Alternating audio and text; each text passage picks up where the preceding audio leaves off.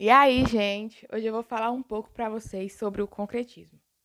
O concretismo foi um movimento artístico e cultural que surgiu na Europa em meados do século XX.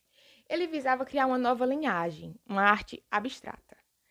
Esse movimento de vanguarda influenciou as artes literárias, musicais e figurativas. O concretismo investia nas cores, linhas, planos e formas, buscava a objetividade, uma realidade calculável o homem, a matemática, a geometria e funcionalidade se relacionavam. Por isso, é claro, o concretismo influenciou na arquitetura. Nas construções da época, a gente podia perceber é, um desprendimento total da natureza, um acentuado caráter objetivo e racionalista, procedimentos matemáticos, uso de figuras abstratas nas artes plásticas, elaboração artística em busca de forma precisa a união entre a forma e a arte. No Brasil, o concretismo procurava, através de cores e linhas, um movimento perceptivo vibratório. O espectador, ao contemplar a obra, vai sentir certas vibrações e modificações perceptíveis nas imagens da composição. A primeira Bienal de São Paulo, por exemplo, estimulou muitos artistas a engajarem-se na linguagem despojada e geométrica da arte concreta.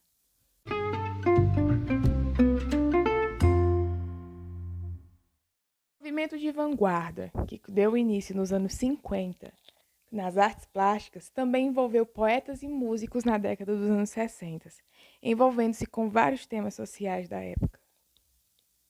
Na poesia, o verso foi extinto e abolida a possibilidade de leitura tradicional.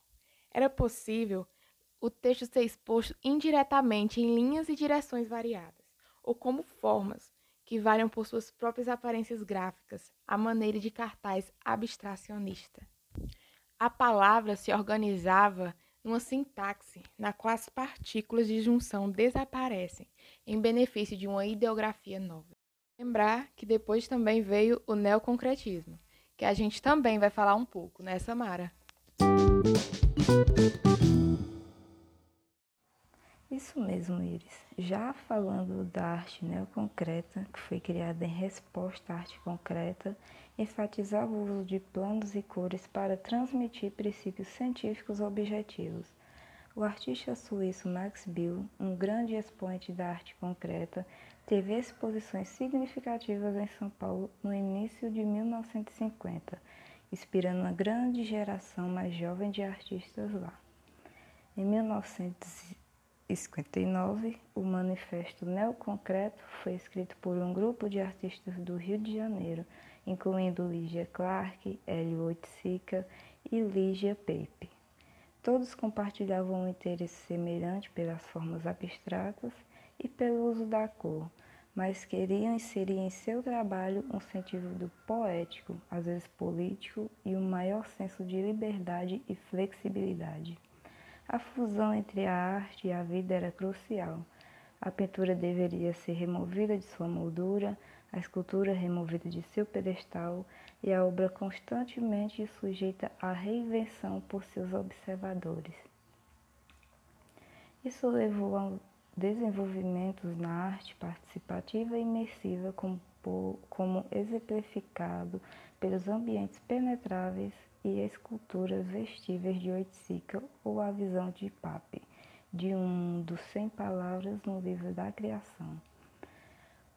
O crítico Ronaldo Brito, que qualificou a arte neoconcreta como uma ruptura na história da arte brasileira que inspiraria gerações posteriores de artistas no Brasil, inclusive os que atuaram sob a repressiva ditadura militar entre 1964 e 1985.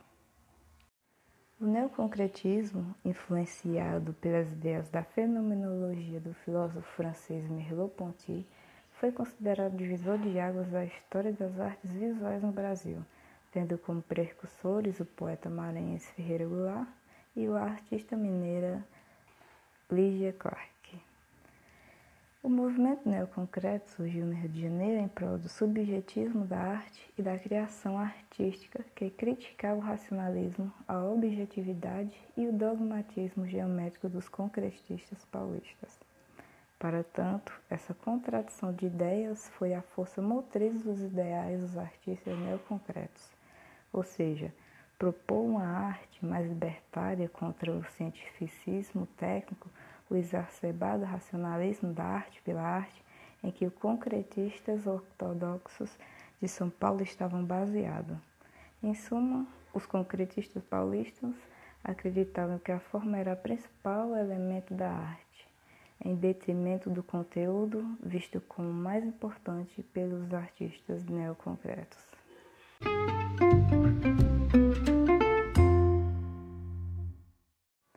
A primeira mostra de arte neoconcreta aconteceu no Museu de Arte Moderna do Rio de Janeiro, em 1959. Na época, o Manifesto Neoconcreto era lido e publicado no Suplemento Dominical do Jornal do Brasil em 23 de março de 1959 no documento, os artistas do grupo criticaram a arte concreta e propuseram uma nova forma de criar e sentir a arte. O neoconcreto, nascido da necessidade de expressar a complexa realidade do homem moderno dentro da linguagem estrutural do novo plástico, nega a validade das atitudes científicas e positivistas na arte e substitui o problema da expressão, incorporando as novas dimensões verbais criadas pela arte construtiva não figurativa. As principais características do movimento neoconcreto são a oposição ao concretismo, materialismo, cientificismo e positivo, maior subjetividade e especificidade artística, liberdade de experimentação e criações artísticas, interação pública com o trabalho, abstracionismo e uso de cores e formas geométricas, transcendência da arte e existencialismo e humanismo. Os principais representantes do neoconcretismo foram Ferreira Goulart, poeta e crítico de arte maranhense, Ligia Clark, pintora e escultora mineira, Ligia Pape, artista carioca, Hélio Oiticica, artista carioca, Reinaldo Jardim, jornalista e poeta paulista, Amilcar de Castro, escultor, artista plástico e designer mineiro, Willis de Castro, artista mineiro, Hérculo Bassotti, artista paulista.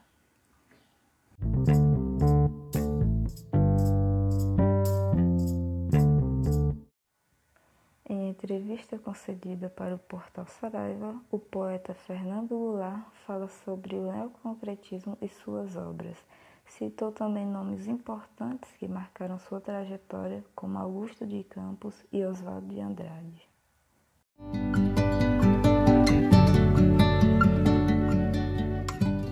Meu modo de ver, esse processo de mudança começa nos anos 50 com a arte concreta. A arte concreta é uma ruptura com o modernismo. O modernismo brasileiro se caracterizava por ser nacional, eh, nativista, voltado para é, temáticas indígenas, folclóricas, coisas típicas do Brasil. Ao contrário da vanguarda europeia, que inspirou a vanguarda brasileira de 22, a vanguarda europeia era universalista, ela não, não era regionalista nem né? o, o, cubismo não é uma expressão da cultura francesa. É, o, o, o, expressionismo não é uma expressão nacional alemã.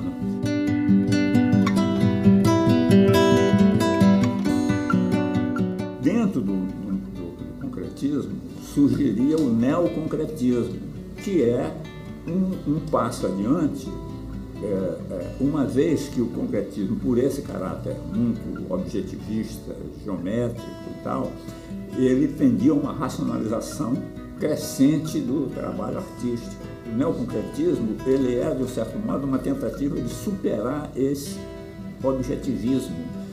E, e, e isso foi conseguido com a participação do espectador na obra, porque o concretismo é estritamente visual. E a poesia concreta vem também visual. Então, quando eu faço o livro poema, o passar da página faz o poema. Então, é a participação do, do leitor no fazer do poema. deixa de ser só ler com, com o olho. Agora a mão atua. O, o livro poema é o início dessa participação do espectador na obra de arte que vai dar origem ao bicho da Lígia Clark. Ao fazer um livro que o manuseio ajuda a, a, a construir o poema, iniciou-se uma coisa que, graças ao talento da Lígia, do Hélio, do, deu caminho para uma descoberta, para um rumo novo para a arte concreta.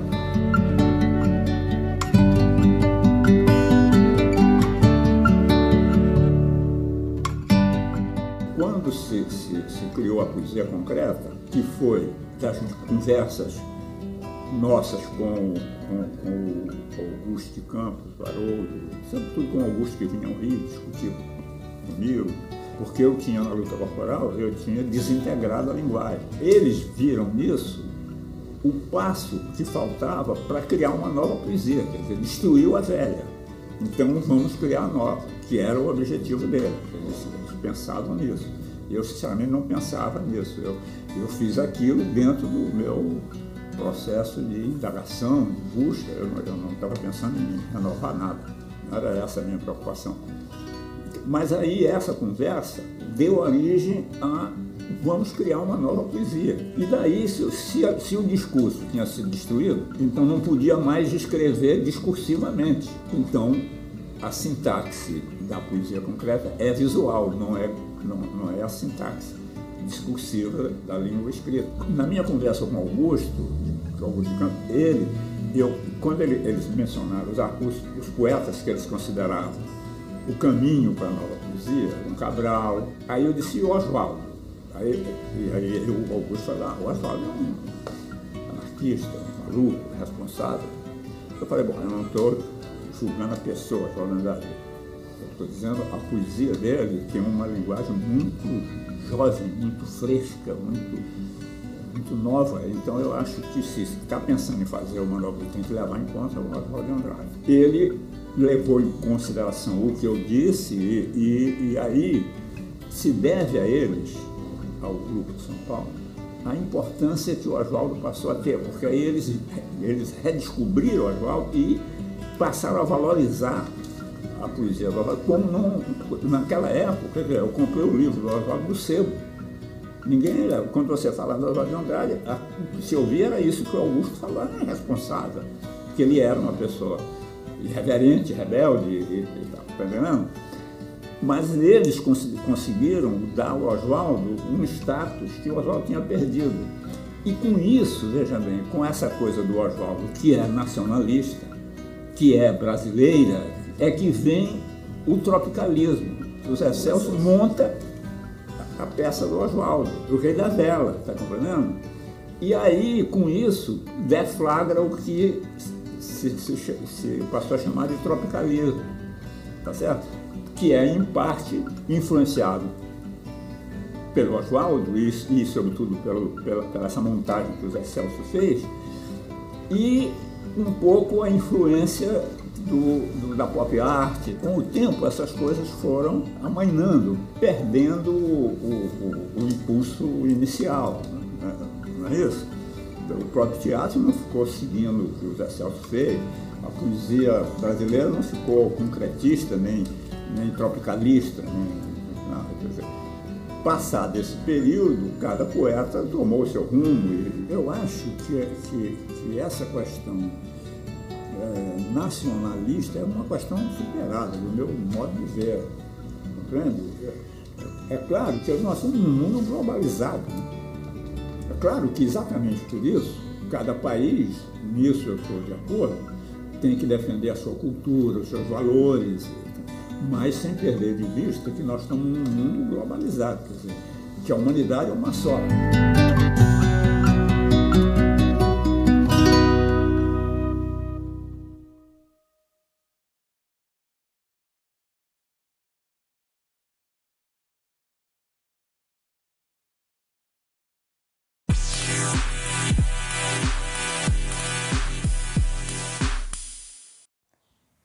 Assim encerramos este episódio do podcast sobre concretismo e neoconcretismo.